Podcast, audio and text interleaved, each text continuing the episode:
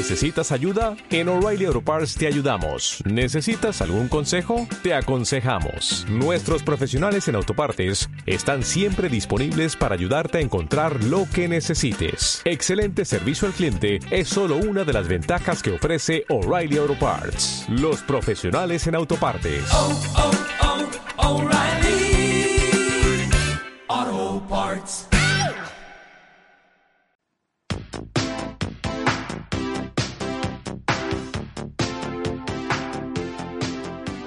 Fashion Atelier. Radio a tu medida hecha especialmente para ti.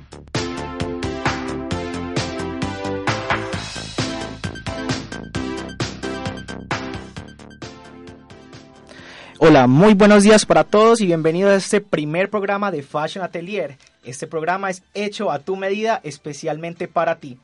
El día de hoy nos encontramos en la mesa de trabajo con Isabel Echeverría, Natalie Uritica, Camila Rendón y Laura Polanco. El tema de hoy es la comunidad LGBT, aceptación o rechazo. En los controles tenemos a Alejandro González y quien les habla, Juan Pablo Bernal.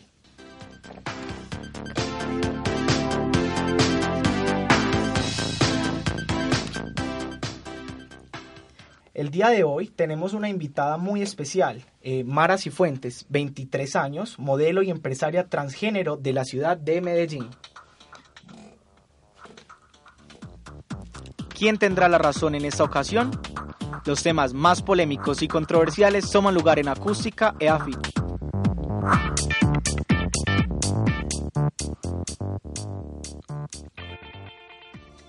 Bueno, Mara, buenos días. Eh, Mara empezó su transición hombre a mujer a sus 13 años inyectándose inhibidores de testosterona y estrógenos.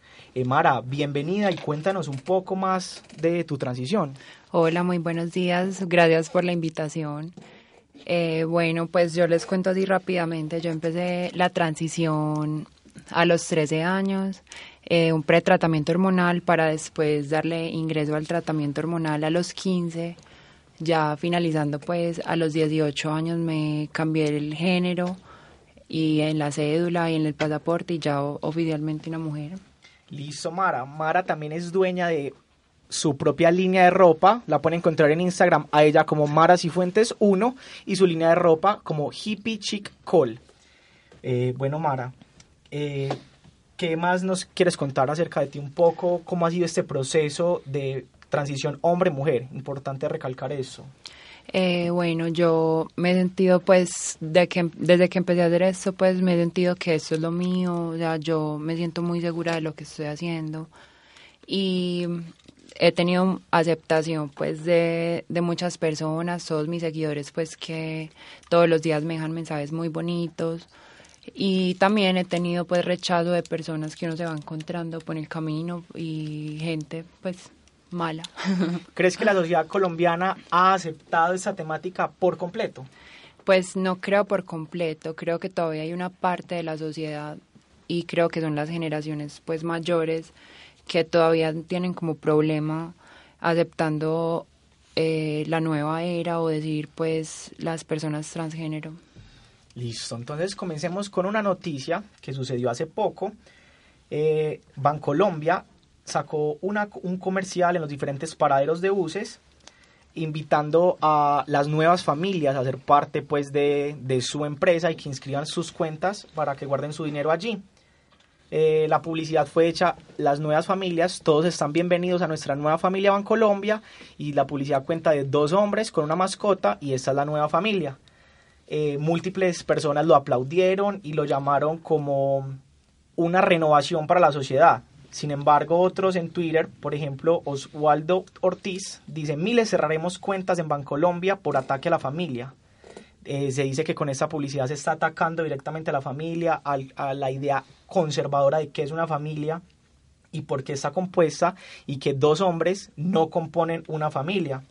Inclusive recolectaron firmas a través de un sitio web para exigir alcanzar la meta de 10.000 firmas. En cuestión de horas ya llevaban más de 7.000 firmas, esto respecto, esto con fuente de la revista Semana. El sacerdote Fray Nelson Medina, predicador que lleva varios años llevando el éxito del mensaje de Jesús a través de Internet, fue uno de los que insistió a los creyentes a firmar.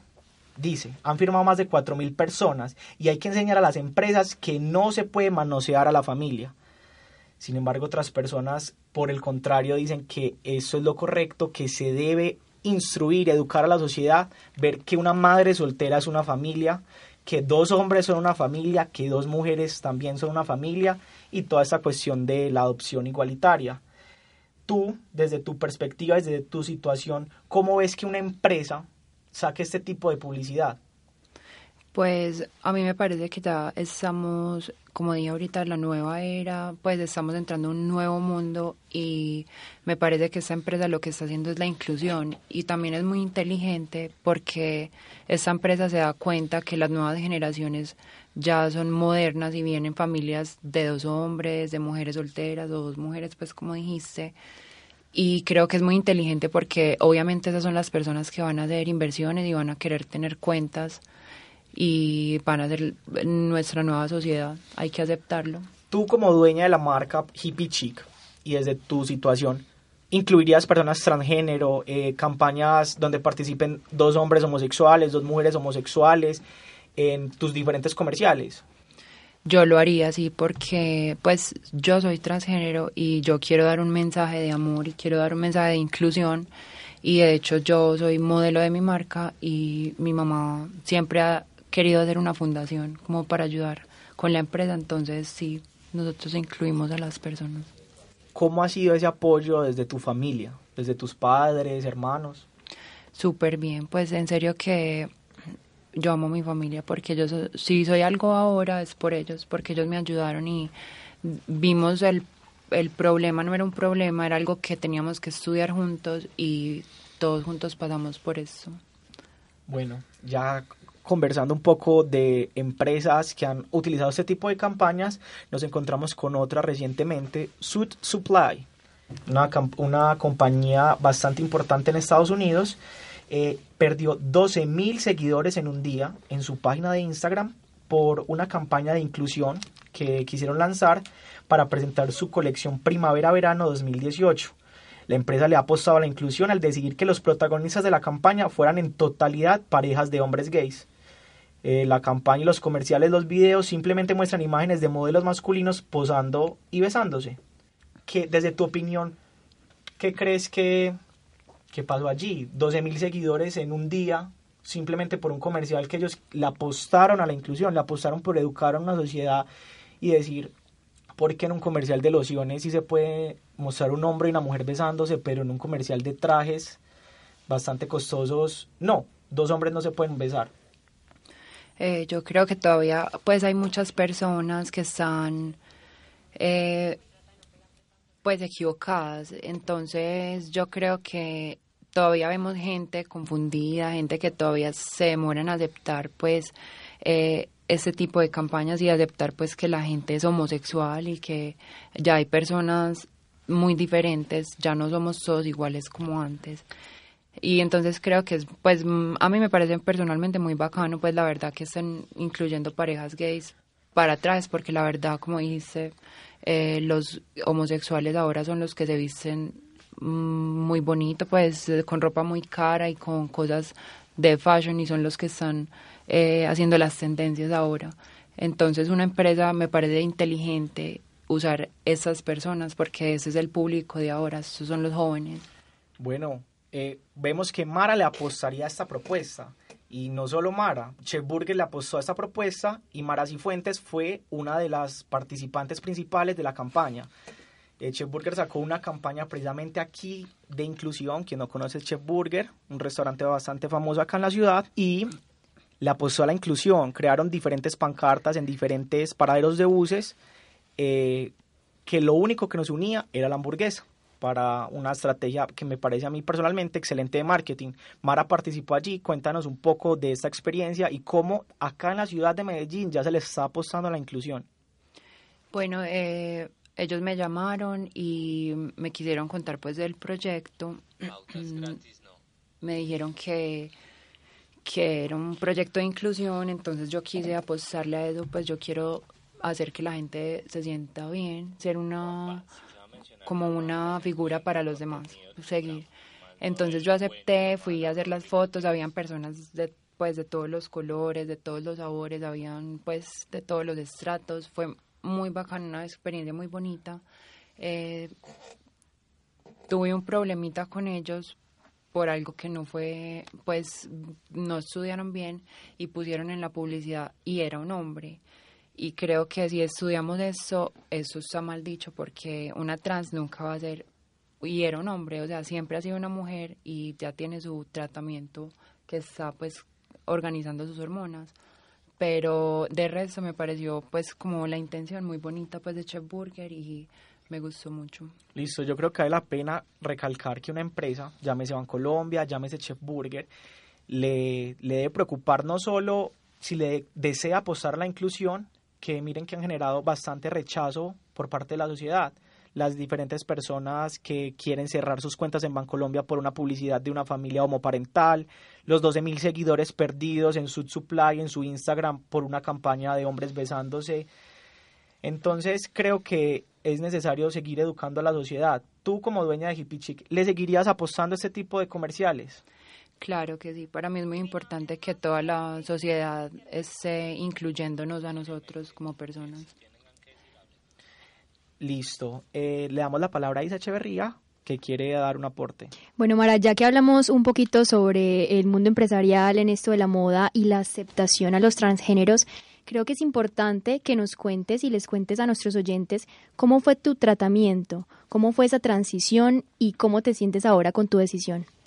Bueno, eh, el tratamiento lo empecé a los 13 años y la verdad es un tratamiento muy agresivo porque es como pasar por la puerta dos veces.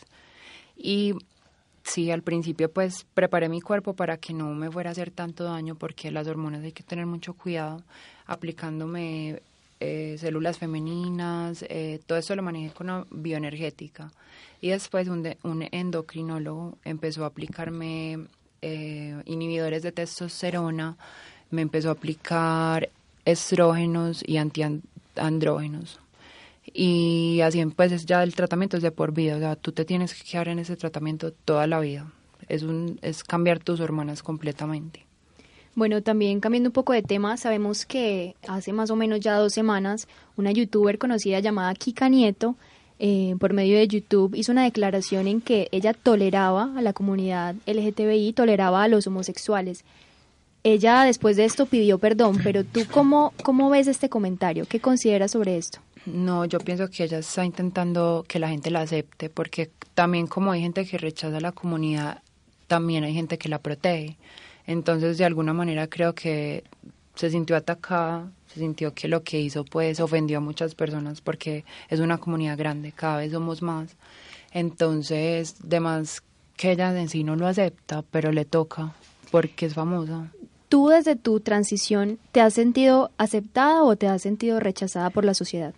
Eh, de los dos. O sea, hay gente con la que me encuentro y me siento súper bien, con ustedes me siento súper bien, pero no falta las personas pues en, el día a día que siempre intentan dañarte pues y hacerte mal, los haters.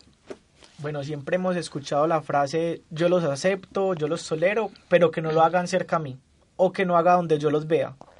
Eh, eso no es inclusión, eso no es aceptar. No. Eh, y creo que en muchos tiempos de la historia hubo cosas que toleramos y que eran normales, como que la mujer no pudiera votar, que la mujer no pudiera estudiar, que fuera normal quemar vivos judíos, homosexuales, negros y gitanos.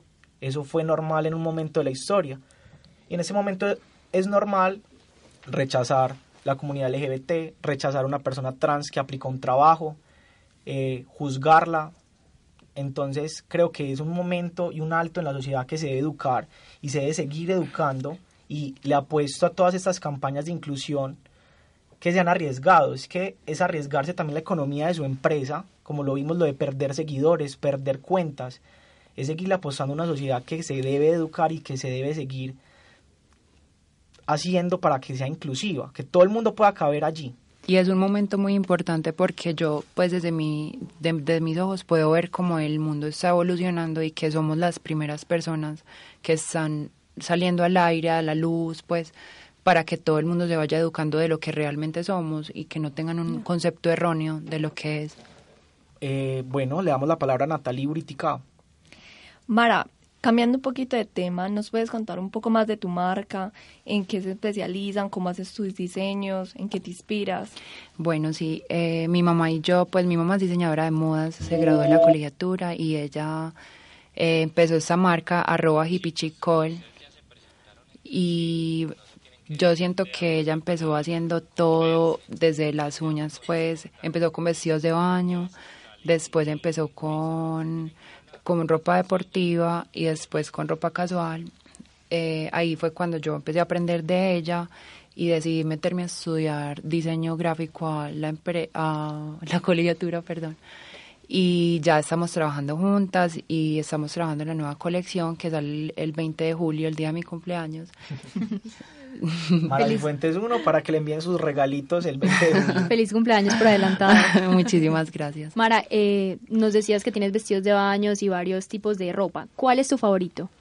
A mí me encanta mucho los triquinis que saca Hippie Chic. Y yo siempre que quiero algo, pues, o sea, yo lo hago para mí. Por ejemplo, el estampado que tengo hoy fue algo que yo utilizaría, ¿sí me entiendes? Estamos vendiendo nuestro estilo propio. Ahora en Instagram les vamos a mostrar cómo vino Mara vestida el día de hoy para que la puedan también seguir en sus redes sociales y además puedan seguir esta marca tan bonita. Muchísimas gracias. Eh, bueno, le, Mara, ¿qué, le, ¿qué sugerencia le harías a los oyentes? ¿Qué sugerencia, qué aporte desde tu situación, desde todo lo que has tenido que vivir, toda esta transición que no ha sido fácil y que vale la pena aclarar? Es un proceso irreversible. O sea, tú no puedes echarte para atrás en un momento, ya eso es y algo irreversible. Y son personas que están, han, han tenido la fortaleza de tomar esta decisión y decir, esto es lo que yo quiero para mi vida, es que eso es lo que yo soy. Pues sí, a todas pues las sirenitas, porque así les digo yo, pues porque considero que las trans son sirenas, son hermosas, eh, sigan sus sueños, de verdad, nunca vayan a dejar de ser lo que son por los demás, porque se sientan rechazados, porque siempre se van a encontrar personas que les van a estar haciendo la vida imposible. Pero sí quiero decirles que para adelante, que todo se puede y todo se puede. Bueno, Mara, nos contabas que tú eres modelo de tu propia marca. Yo quisiera saber si tú, que estamos en todo este proceso de aceptación, de entender, has puesto modelos transgénero en tu marca o tienes el ideal de que modelos transgéneros puedan hacer parte de tu marca. Sí, de hecho, en esa nueva colección, no sé si ustedes pues han escuchado de María del Mar, ella es amiguita mía. Cuéntanos un poco de ella y nuestros oyentes. Queremos María del. Mar es una sirena hermosa que estuvo en protagonistas de nuestra tele y me pareció pues increíble ella fue a mostrarse la fuerza que tiene pues para recibir toda la crítica porque cuando eres trans todos se critican o sea no hay nadie que no lo y me parece pues una persona o sea hermosa aparte físicamente por dentro y con mucha fuerza y quiero que eso se vea reflejado en mi marca es para personas fuertes que son capaces de decir realmente lo que son Ya que hablaste de María del Mar, eh, para los que vieron protagonistas de nuestra tele por el canal eh, famoso de Colombia, quisiera que nos contaras un poco sobre los problemas que ella tuvo aquí dentro de la casa estudio, eh, que la prensa pudo ver que no la querían besar, tenían bastante rechazo hacia, hacia ella. Bueno, sí, esa situación es pues muy famosa, la verdad, pero yo sé que si no hubieran habido cámaras en la casa estudio, la situación hubiera sido completamente distinta.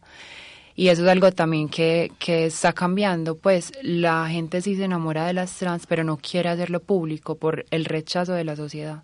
Entonces los hombres sí se sienten enamorados, pueden tener relaciones, yo he tenido relaciones largas y duraderas y siempre me piden lo mismo, dejémoslo bajo pues la, la oscuridad, o sea, que nadie lo vea. Y eso pasa mucho, la verdad. Entonces, sé que ella puede lidiar con ese tipo de cosas y la verdad, si no hubieran cámaras, todos se lo hubieran parchado. Listo, una pregunta ya hablando sobre un poco más de las prendas de vestir.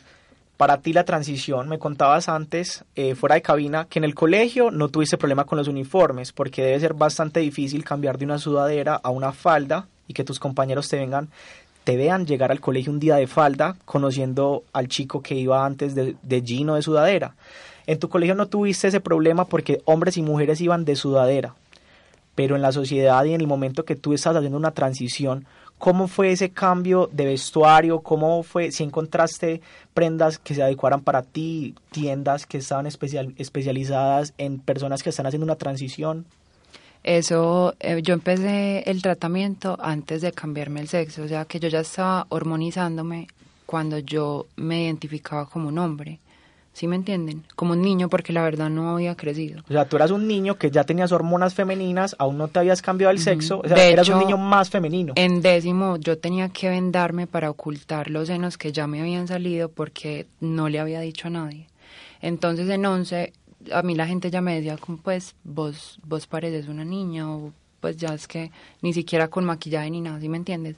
Entonces lo de la ropa sí fue súper difícil porque yo por eso mi mamá empezó a hacer ropa deportiva porque me siento más cómoda en eso y es como algo neutral, ¿sí me entiendes? Y la ropa es muy difícil acomodársela a los diferentes tipos de cuerpo y sobre todo al de las mujeres. Los moldes son muy silueteados pues y muy eh, exactos. Entonces de- yo sé que hay muchas personas trans que se, eh, pues se demoran acomodándose a las tallas de los almacenes. Y de hecho eso en Hippie Chic cambia porque la, yo soy modelo de talla, entonces hay cosas de tallas mm, para mí, ¿sí me entiendes? Grandes. Mientras estabas en todo este proceso, ¿cómo fue la aceptación de tus compañeros del colegio? ¿Te hacían bullying en el colegio o por el contrario te aceptaban? No, mis compañeros del colegio todos fueron un amor conmigo, todavía pues tengo relación con muchos y todos fueron pues súper incluyentes. Eh, la situación pues se dio a conocer antes de que yo llegara el primer día de once porque yo ya iba a llegar totalmente vestida mujer y ellos lo aceptaron súper bien, incluso tuve novio en el colegio y abiertamente pues no, no importaba, ¿sí me entienden? Bueno, eh, le damos el agradecimiento a Maras y Fuentes. La pueden seguir Maras y Fuentes 1. Recuerden que es la dueña de la ropa Hippie Chic Call. También la pueden seguir. Mara, muchas gracias por visitarnos. Nos encanta tu aporte. Y nosotros también le queremos seguir apostando a una sociedad más inclusiva, una sociedad más igualitaria, donde todos podamos caber y todos nos podamos sentir nosotros mismos. No tengamos que aparentar a alguien que no somos. Muchísimas gracias a ustedes por invitarme y también lo que sea por hacer una sociedad más amorosa y más aceptadora. Claro que sí, Mara. Muchas gracias. ¿Te gusta lo que oyes? Estás en Radio Atelier por Acústica de Abril. Bueno, continuando un poquito con este tema de moda, María Camila nos tiene una sección espectacular. Pero aprovechando que Mara se nos acaba de ir, queremos agradecerle eh, haber estado en el programa y recordar que debemos aceptar las diferencias, que el sentido del programa de hoy también es una aceptación. Eh, bueno, sí, como les estaba contando, eh, a ustedes, pues les quiero preguntar a ustedes a la mesa, ¿no les ha pasado que pues ven una camisa divina, o por ejemplo que dice una camisa, camisa divina y les dicen, esa camisa parece de vieja? O ustedes tienen una chaqueta super hipster, por ejemplo, eh, nuestra compañera Laura Polanco tiene una chaqueta de jean hermosa, super hipster, y le dicen, es que esa chaqueta parece de hombre. ¿No ¿Les ha pasado? A mí personalmente no me ha pasado, pero sí lo he escuchado y critico bastante hacer esa diferenciación. Yo creo que cada persona se viste como se sienta cómoda, como se sienta feliz. Y si una persona quiere usar ropa de hombre y se ve bien, ¿cuál es el problema? Bueno, yo para eso les tengo una nota y espero que conmigo se confiesen en Atelier. ¡Ah! ¡Mi camisa! Ah, no sé qué ponerme. Señorita, ¿no los tiene en otra talla? ¿No? ¿Te han visto con la misma ropa dos días seguidos? Se te manchó la blusa blanca preciso el día que la necesitabas y no encontraste en la tienda los zapatos de tu talla. Porque sabemos que te ha pasado, confiésate en Atelier. Eh, bueno, y como les estaba contando, eh, la ropa, digamos que lo más importante es que tú te sientas cómodo. Sobre todo en el caso de los más inocentes en esto de escoger ropa o no, que son los niños. Y para esto les traigo una nota eh, con fuentes de la revista Semana, que hizo una nota debido a que Charlize Theron, la, la actriz, eh, permitió que su hijo se vistiera de princesa. Eso fue como en el 2016. No sé si lo han visto. Ese niño se ve divino. Pero entonces surgió la polémica sobre cómo es posible que dejen a un niño hacer eso, porque puede eh, como afectar sus inclinaciones sexuales. Entonces hay algo muy interesante que hace la revista y es hacer una diferenciación entre lo que es el sexo, la identidad sexual, la orientación sexual y la diferenciación de género. Entonces, cuando se habla de sexo, son las características biológicas que tiene una persona, debido a las hormonas y a los genes. Y la identidad sexual pues, no tiene que ver con lo biológico, es el convencimiento de lo que una persona es. Puede ser hombre, mujer o intersexual, pues quienes no deciden como yo no soy hombre, yo no soy mujer, están como ahí en el medio y no les importa. El género es las relaciones que poder, de poder que se dan en una sociedad. Eh, por ejemplo, nosotros tenemos una sociedad en la que el hombre es predominante, todavía se está haciendo una transición y por eso es esta lucha de género que se está presentando eh, con el, feminismo. Y ya de aquí que es importante en esta diferenciación, que no digan, ay, los niños van a querer como cambiar su identidad de sexo. No, no es eso. Y muchos psicólogos y muchos psicólogos que se entrevistaron en Revista Semana y gente que es muy experta en este tema dijeron, los niños necesitan hacer este tipo de cosas. ¿Por qué? Porque desarrollan una identidad que no es la de ellos, que es un personaje como un, un carácter alter ego. ¿Qué hace esto? Que sean más tolerantes, que eh, sean más tolerantes a las diferencias, que aprendan a no juzgar a las niñas por cómo se visten, sino como por lo que son. Y la ropa tiene mucho que ver también en este tipo de cosas. Y decían en esto, ¿cómo no van a permitir que una niña eh, no se ponga un pantalón si, digamos, quiere trepar un árbol? ¿Sabes qué me, me, me recuerda acá a mí cuando hablabas de Charlize Theron? No sé si se acuerdan del hijo de Will Smith, Jaden Smith, que fue muy criticado en un tiempo que se estuvo vistiendo con faldas, con accesorios femeninos y fue el foco de las personas en Instagram para, para etiquetarlo, para juzgarlo. Esto es algo también que, que me recuerda a tu historia. Mm. Y es muy bueno eso porque es, eh, por ejemplo, la psicóloga, eh, la antropóloga y directora de la página de estudios de género para América Latina, Diana Duque, en su entrevista con Semana, eh, afirmó que los padres no deberían concentrarse en si el niño va a ser- volverse homosexual o no por vestir este tipo de prendas, sino que deberían ocuparse en que los hijos sean conscientes de que hay una diversidad y que se debe respetar al otro, pues la diversidad es lo que hace bueno o malo a una persona. Eh, no por cómo vistamos tiene que decir como quién somos o quién tenemos que ser. Y otra cosa muy importante es, que me, parece a mí, que decían ahí, eh, si una niña quiere usar falda o no quiere usar falda, sino que quiere usar un pantalón, ¿por qué no se puede permitir? Eh, pues si ella quiere trepar un árbol, no va a desarrollar las mismas habilidades por estar en una faldita que poder treparse, claro, cuando está en un pantalón. Entonces es algo muy importante. Cami, yo creo que quiero que le cuentes a nuestros oyentes que tú vía Instagram en Acústica, en Instagram que pueden seguir Acústica, tú hiciste una encuesta acerca de este tema ta- tan controversial. ¿Cuáles fueron las respuestas que, que obtuviste tú en Confiésate? mucha gente, y les hice esta misma pregunta, si alguna vez han sentido o los han juzgado por utilizar una ropa que no perteneciera a, como a su, a su sexo. Y la- de las respuestas que tuvimos, eh, nos enviaron una confesión que eh, les dijeron, mis amigos se burlaron de mí porque estaba utilizando unos pantalones jogger y que parecían muy gay. Entonces, sí, hay ese tipo de estereotipos, ni siquiera con accesorios que sean como de tipo mujer, sino que con la ropa día a día. Eh, una ropa no define como quién somos, el estilo es el estilo personal y la diversidad está para eso, todo el mundo se puede vestir como quiera. ¿Consideran ustedes que depende de la región? ¿Hay más aceptación o más rechazo en este tema de la moda en mujeres y hombres? y no solo por la región, eh, las épocas. Imagínense antes, hace 20 años o hace 30 años, un papá ponerse una camisa rosada para el trabajo o combinar un pantalón rojo con una camisa blanca para el trabajo. Eran cosas que no se veían y que poco a poco la moda ha hecho que los colores son de todos, que los hombres también se pueden vestir de rosa. Eh, imagínense en serio en una multinacional un hombre que llegara con una camisa rosada al trabajo o un estampado de flamencos Sí. y no necesariamente que tenga que ser homosexual. Entonces la moda ha roto estas barreras culturales y regionales de que todos nos podemos poner lo que queramos. Sí, a mí me parece pues que ya hoy en día decir que esto es para hombre y esto es para mujeres, además porque hay mujeres muy lindas y se ven muy lindas vestidas de hombre. Y a mí me encanta ponerme las cosas de mi hermano, la verdad. Y yo creo que eso es pues ya dejar como todos los tabúes atrás y las etiquetas y la verdad empezar a vivir. No, pero, pero- Yo digo que con tal de que uno se sienta cómodo con la prenda que está usando y se sienta bien, se sienta lindo, no importa si el, el mercado de etiqueta que es para hombre, que es para mujer. Eh, sí, es verdad. Y como yo les digo, pues esto es más una cosa de colores que han ido cambiando con la sociedad.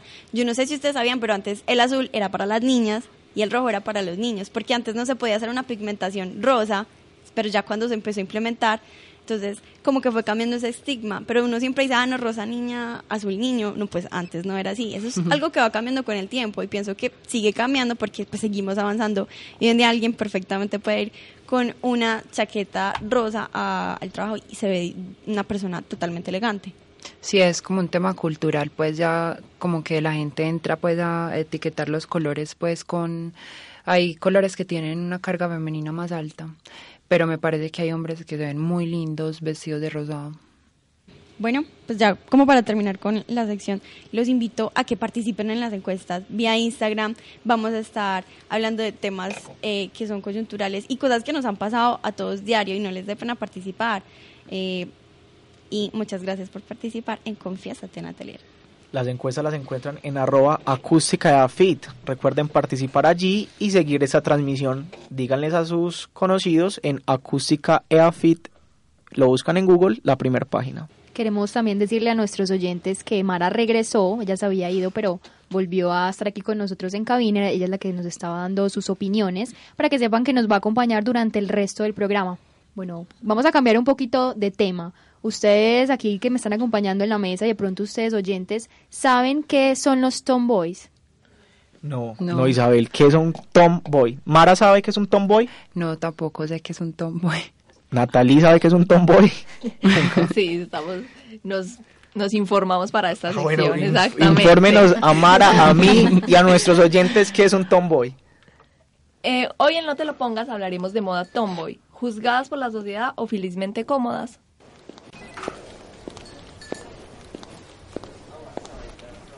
Nati, ¿viste la nueva? Llegó con escote y falda corta en su primer día. No, Isa, pero viste al jefe. Peor, llegó con pantaloneta y conversa a la junta con los inversionistas. La moda no incomoda, esa cambia tu vida. Aciertos y desaciertos, aquí te lo enseñamos todo. ¡No te lo pongas! Voy a hablar un poquito de los tomboy que de pronto la generación de ahora no podrá conocer qué significa. Los tomboy son, o bueno, mejor dicho, las tomboy son mujeres que toman por completo el rol masculino, en su manera de vestir, en su apariencia e incluso en su forma de expresarse y moverse, el tono de la voz, la manera de caminar. Y generalmente las mujeres, estas mujeres prefieren ser tratadas como hombres. Pero Nati, bueno, dime, ¿tú sabes la diferencia entre las tomboy y las neo-tomboy? No, sí, no. Bueno, les cuento que las neo tomboy son mujeres a las que les gusta vestirse como hombre, pero simplemente por moda. Se aceptan a sí mismas como mujeres, les gusta su género y no necesariamente les gustan las personas del otro sexo. Hay que tener claro que estas mujeres eh, no son consideradas transgénero, simplemente son mujeres que les gusta vestirse de una manera diferente, como lo hemos mencionado en todo el programa. Les gusta usar ropa de hombre, pantalones, camisa, qué sé yo, y se sienten feliz y totalmente cómoda con esto. Hay que tener claro también, y es un poco triste que las tomboys sufren por insultos de la sociedad. Son llamadas con una palabra que a mí personalmente no me gusta, que es machorras o marimachos, que me parece que, que es muy, muy despectivo, que hay que tener claro que hay que respetar las diferencias de todo el mundo y que todo el mundo es libre de vestirse como quiera. Exactamente, Isabel. Pero entrando un poco más en el tema de la moda, el estilo tomboy es para todas las chicas que les guste, porque el estilo tomboy es diferente entre mujeres y gustos.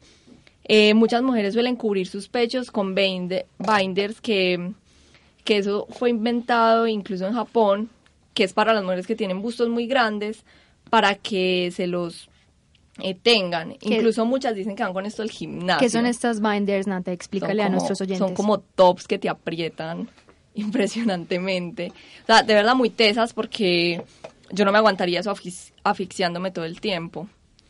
Eh, también muchas usan camisetas y pantalones de hombres. muchas se maquillan, muchas no, muchas llevan el pelo corto, otras no, entonces eso no tiene nada que ver con el estilo tomboy. El estilo tomboy es simplemente que cogen algo que les gusta de la moda masculina y lo implementan en ellas. Entonces cualquier persona, sin importar el sexo, puede tener un estilo tomboy y pues acá les vamos, acá Isa les va a dar unos tips para tener un buen estilo tomboy. Bueno, aquí como estamos aceptando las diferencias, si tú, mujer, te quieres vestir como una tomboy, te quieres sentir totalmente feliz, fresca, cómoda con esto, te voy a dar cinco tips para que te puedas ver así como quieres.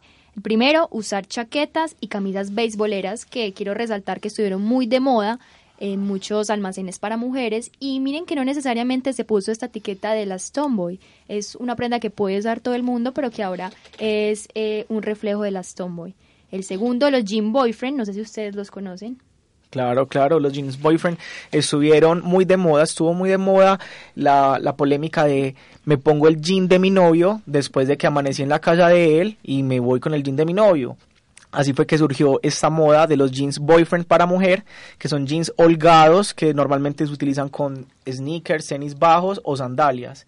Y no necesariamente tiene que ser una mujer que quiera verse masculina. Eh, estamos poniendo muchas etiquetas en, en, en nuestra sociedad, limitándonos y queriendo encajar en algo. Claro que sí. Número tres, tenemos la camisa vaquera o leñadora que a mí personalmente me parece muy linda. Aquí nuestra amiga Laura Polanco las usa. ¿Qué tienes para decir, Laura, sobre la camisa leñadora que se ve bien? Pues con yo todo? quiero decir que entonces soy un tomboy. Pues, o sea, realmente utilizo boyfriend, utilizo leñadoras.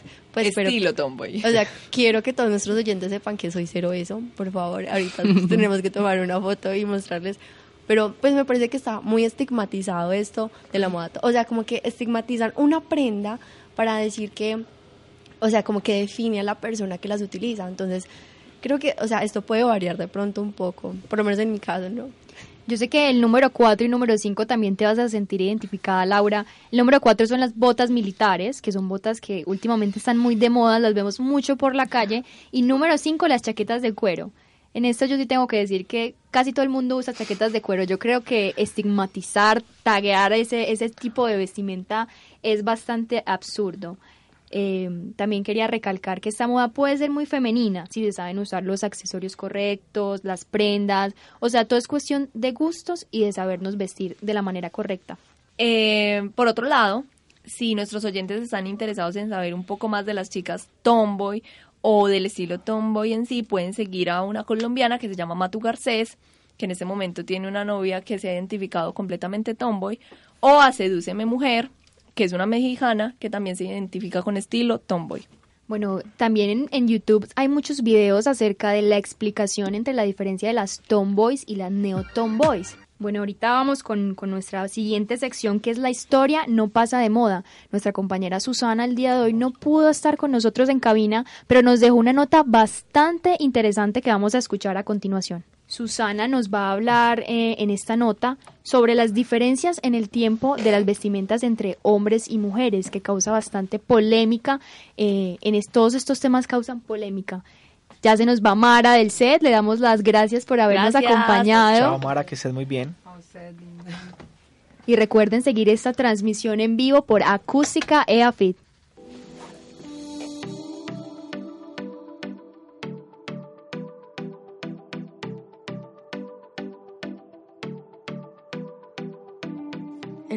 Hoy, en la historia no pasa de moda, haremos un recuento de diferentes prendas que han sido usadas principalmente por los hombres, pero con la evolución y los cambios tanto del pensamiento como de la moda se han ido volviendo tendencia en las mujeres.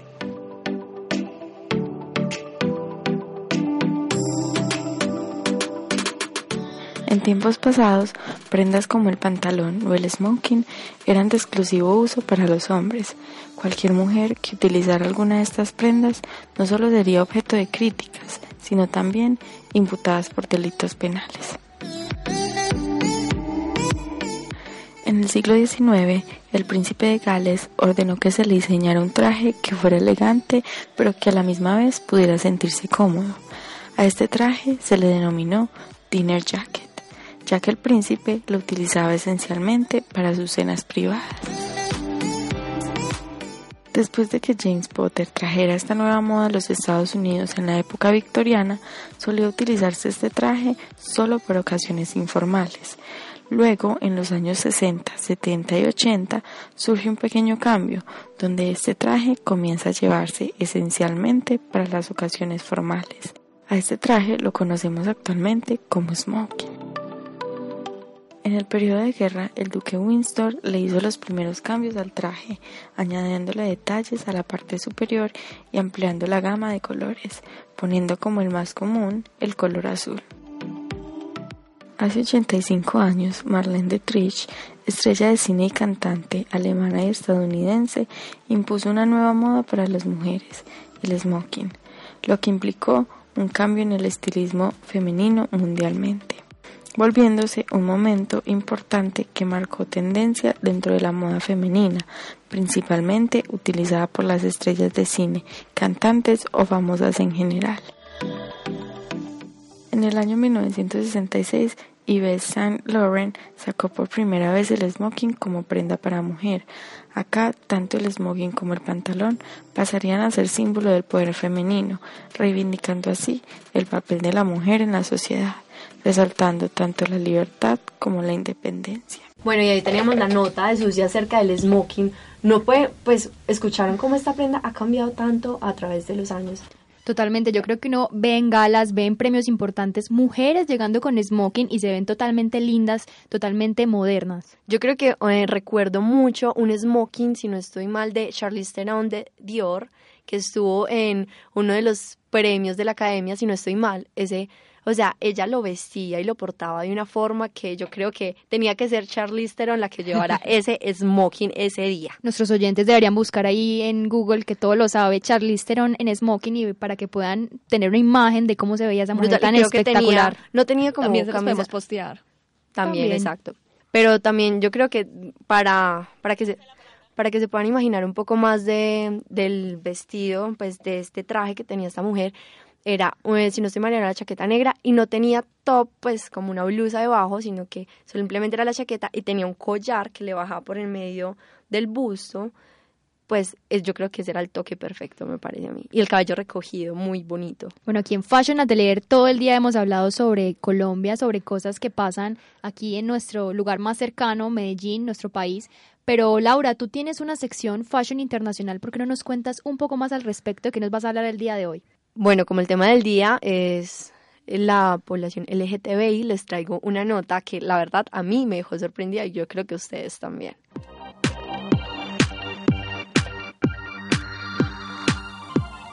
La moda es universal. Diseñadores, tendencias y noticias de este mundo fascinante en Fashion Internacional.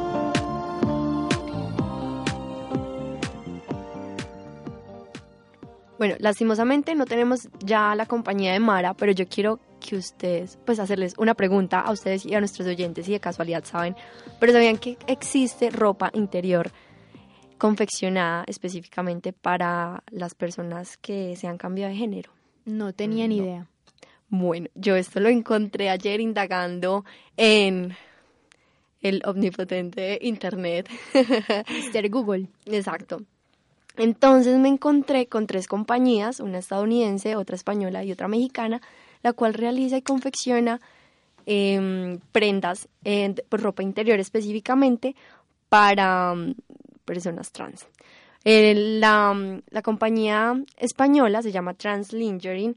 Esto nació de Silvia Matos, que también es, es, una mujer trans. Y lo que pasa es que ella no encontraba ropa pues para sus necesidades pues obviamente mientras se realizan la operación y todo esto, la ropa interior femenina realmente no se ajusta a sus necesidades. Entonces ella en vista de eso decidió diseñar su ropa pues para ella y para todos sus amigos, pues tenía muchos amigos de esto y poco a poco le empezaron a pedir ropa para ellos. Otro caso es en México que se llama Queen Bee y lo realizó Daniela Álvarez, es una diseñadora industrial, pero ella no fue más, no fue por ella, sino por sus amigos en su tesis, es un proyecto de grado, quería realizar una compañía de ropa interior, pero quería darle un plus y ese plus fue creando ropa para personas transgénero. Un dato importante es que esto no hay como, como un tallaje universal para las personas, sino que tienen que hacerse a medida. Entonces eso es eh, algo interesante. Entonces, ¿cómo, ¿cómo es la dinámica de esta ropa? La persona transexual va, dice que, que necesita un Sí, ropa pues- interior, la, la toman la medida. ¿Cómo se hace eso? La verdad, eh, lo que yo pude observar en las páginas web es que se toma, pues dicen es como a medida. No sé si tendrán que ir, enviar fotos, porque pues, porque imagínate, si una persona acá en Colombia necesita en España, es como importante saber eso. Y otra así súper rápido se llama Things, que se llama Boy Short y es ropa interior para hombres que todavía están menstruando. Pues que en el cambio de, género, esta ropa interior eh, tiene la capacidad de absorber de dos tampones. Y también hay para mujeres normales, pues o sea, para mujeres así. Entonces es súper chévere y esas eran como mi fashion internacional. Creo un que poco- bastante interesante y algo que desconoce, desconocíamos aquí en cabina y me imagino que muchos de ustedes oyentes. Bastante curioso. la despedida a nuestro programa de hoy, a Fashion Internacional. Chicas, como tuvimos aquí a Mara Cifuentes, está, yo creo que es una gran modelo a seguir para las personas trans que, que, que están en su proceso, ¿no? ¿No creen? Sí, yo creo totalmente que ella está en un proceso de que se está haciendo aceptar por la sociedad, de que habla y ella misma da ejemplo a muchas de esas personas que no se han atrevido, que no han tenido como la valentía de aceptarse como son y que es un ejemplo para todos los que estamos aquí en cabina. Bueno, chicas, un placer haber compartido cabina junto a ustedes, los controles con Cami y la dirección general, coordinación de Alejandro González. Entonces nos vemos dentro de 15 días aquí en Fashion Internacional. Recuerden que aquí en los controles estuvimos Natalie Buritica, Laura Polanco, Camila Rendón, Juan Pablo Bernal y quien les habla, Isabel Echeverría.